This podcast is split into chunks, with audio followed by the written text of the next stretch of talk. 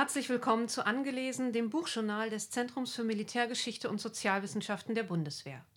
Heute stellen wir Ihnen das 2014 von Angelika Dörfler-Dirken und Robert Kramer geschriebene Buch Innere Führung in Zahlen vor. Es trägt den Untertitel Streitkräftebefragung 2013 und erschien im Berliner Miles Verlag. Kaum eine Institution kennt ihr Personal so gut wie die Bundeswehr.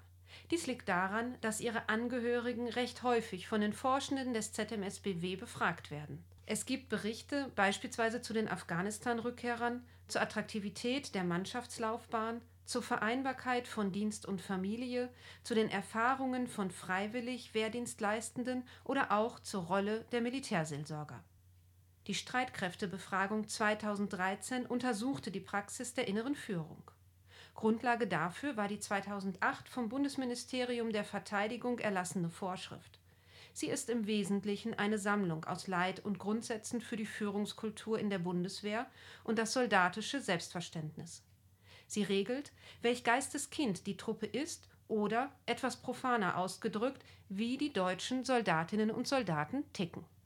Forschende des ZMSBW wollten wissen, inwieweit die Praxis der inneren Führung mit den Grundsätzen der Vorschrift übereinstimmt. Soldatinnen und Soldaten aller Dienstgradgruppen wurden zunächst nach der Bekanntheit der inneren Führung und ihrer Akzeptanz befragt. Anschließend beantworteten sie Fragen, inwieweit deren Grundsätze von ihren unmittelbaren Vorgesetzten tatsächlich im Dienstalltag umgesetzt werden. Die in dem Buch Innere Führung in Zahlen veröffentlichten Erkenntnisse sind nicht nur für das BMVG von Relevanz. Sie gehen alle Vorgesetzten in der Bundeswehr an. Ihnen wird gewissermaßen ein Spiegel vorgehalten. Darin sehen Sie, was aus Sicht ihrer unterstellten Soldatinnen und Soldaten verbesserungswürdig ist. Jeder Einzelne hätte nun die Möglichkeit, sein eigenes Führungsverhalten kritisch zu reflektieren. Gehört er auch zu denjenigen, die nicht partnerschaftlich führen und denen Unterstellte wenig vertrauen? Die von Angelika Dörfler-Dirken und Robert Kramer ermittelten Erkenntnisse bieten also ein enormes Potenzial für die Verbesserung der Führungskultur in der Bundeswehr, wenn Vorgesetzte dieses Angebot annehmen. Leider muss bereits an dieser Stelle die Euphorie etwas gebremst werden. Das, was sehr viele Soldatinnen und Soldaten an ihren Vorgesetzten am meisten bemängeln, ist deren fehlende Bereitschaft zur Selbstkritik an Führungskönnen. Doch der Reihe nach. Wie steht es um den Bekanntheitsgrad der inneren Führung? Man sollte meinen, dass alle Angehörigen der Bundeswehr mit dieser Führungsphilosophie bestens vertraut sind. Immerhin ist sie in offiziellen Verlautbarungen wie den Weißbüchern der Bundesregierung prominent beschrieben. Und wenn Skandale die Bundeswehr erschüttern, wird sie regelmäßig von der militärischen Führung als Wundermittel präsentiert. Selbst die Vorschrift zur inneren Führung verlangt explizit, dass alle Soldatinnen und Soldaten diese kennen und in ihren jeweiligen Verantwortungsbereichen umsetzen. Doch weit gefehlt. Tatsächlich kennt nur etwa mehr als die Hälfte der befragten Soldatinnen und Soldaten die Vorschrift, was bedeutet, sie haben sich intensiv damit beschäftigt oder kennen doch immerhin einige Fakten und Zusammenhänge.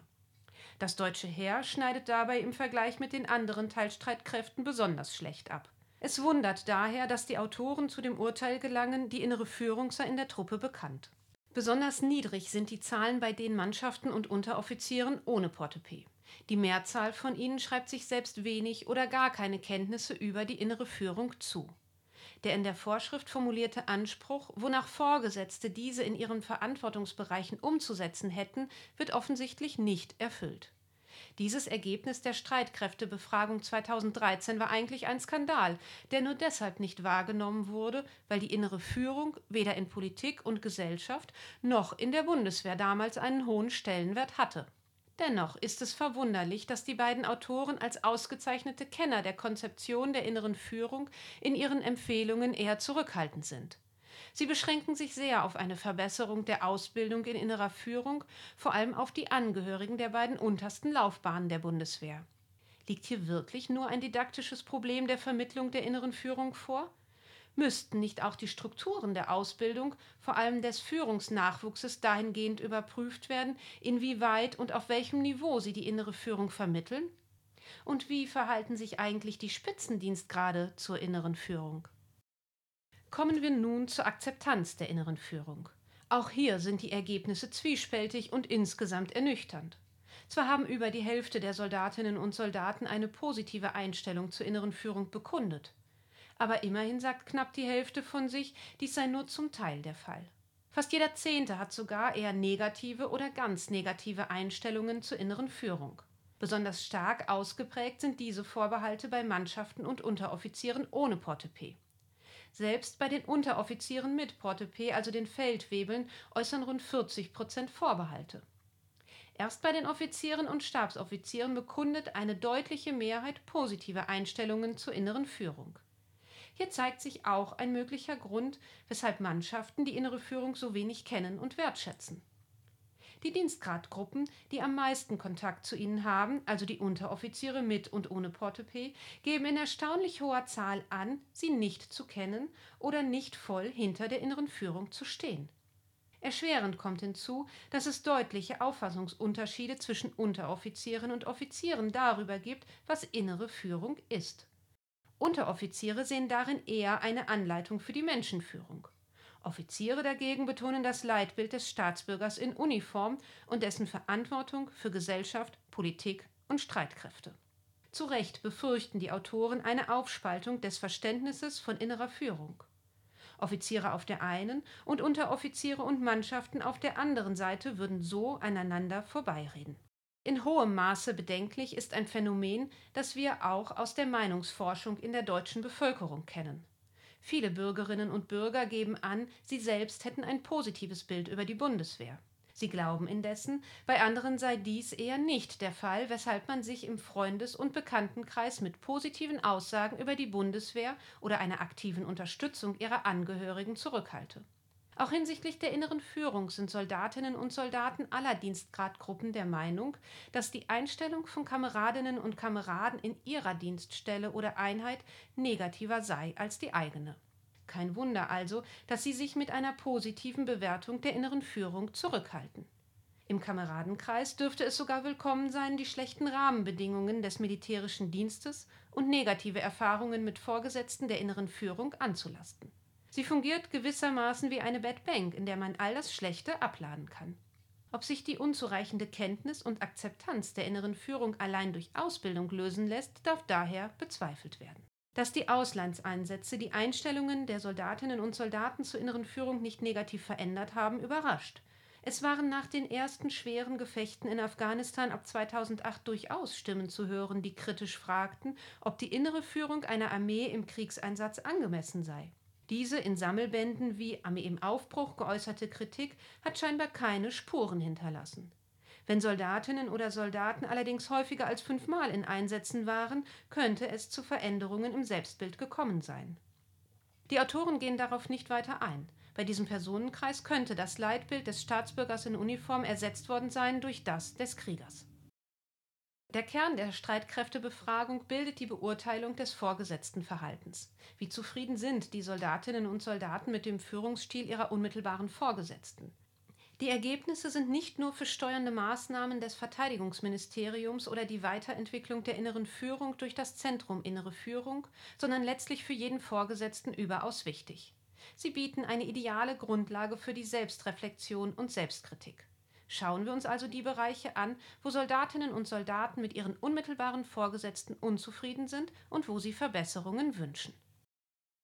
Insgesamt, so stellen die Autoren fest, sind die Soldatinnen und Soldaten mit ihren unmittelbaren Vorgesetzten durchaus zufrieden.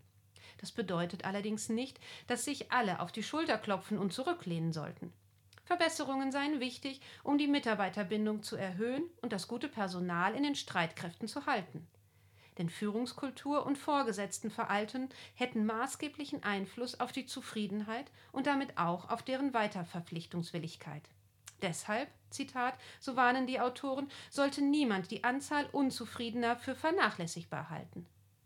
Wenn um die 20 Prozent der Soldatinnen und Soldaten in allen Dienstgradgruppen angeben, dass sie eher unzufrieden oder sogar sehr unzufrieden sind, dann seien dies alarmierende Signale.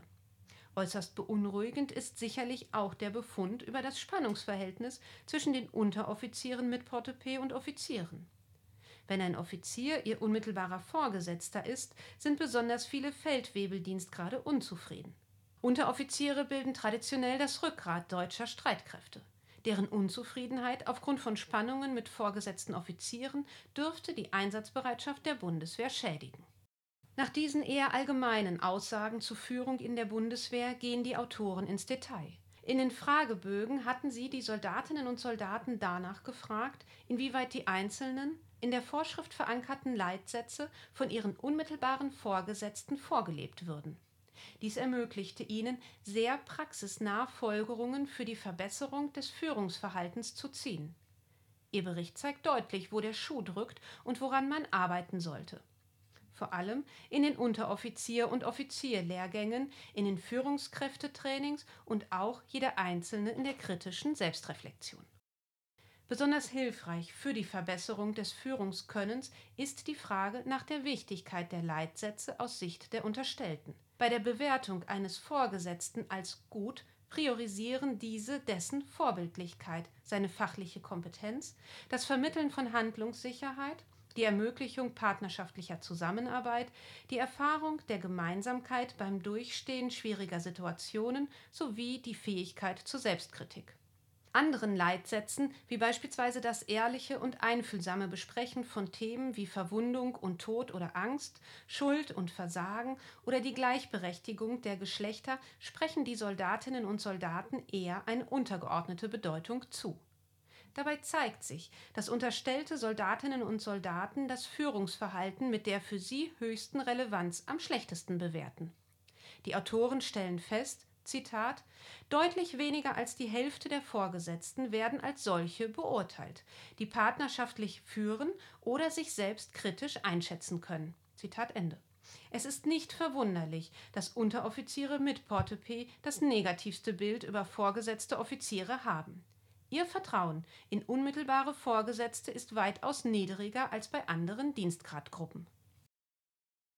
Es besteht also Handlungsbedarf, auch wenn die Autoren anhand ihrer Befragungen feststellen, dass die befragten Soldatinnen und Soldaten der Notwendigkeit, die Menschenführung zu verbessern, nur geringe Priorität einräumen. Andere Dinge sind ihnen wichtiger. Dazu zählen insbesondere die Erhöhung der Planungssicherheit, die Verbesserung der Familienfreundlichkeit, aber auch wenn auch mit deutlichem Abstand, eine stärkere Anerkennung in der Bevölkerung und die Beschränkung der überbordenden Bürokratie.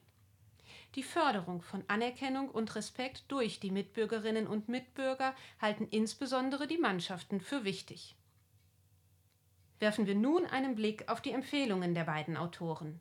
Sie raten zu Verbesserungen vor allem in der Kommunikation über innere Führung.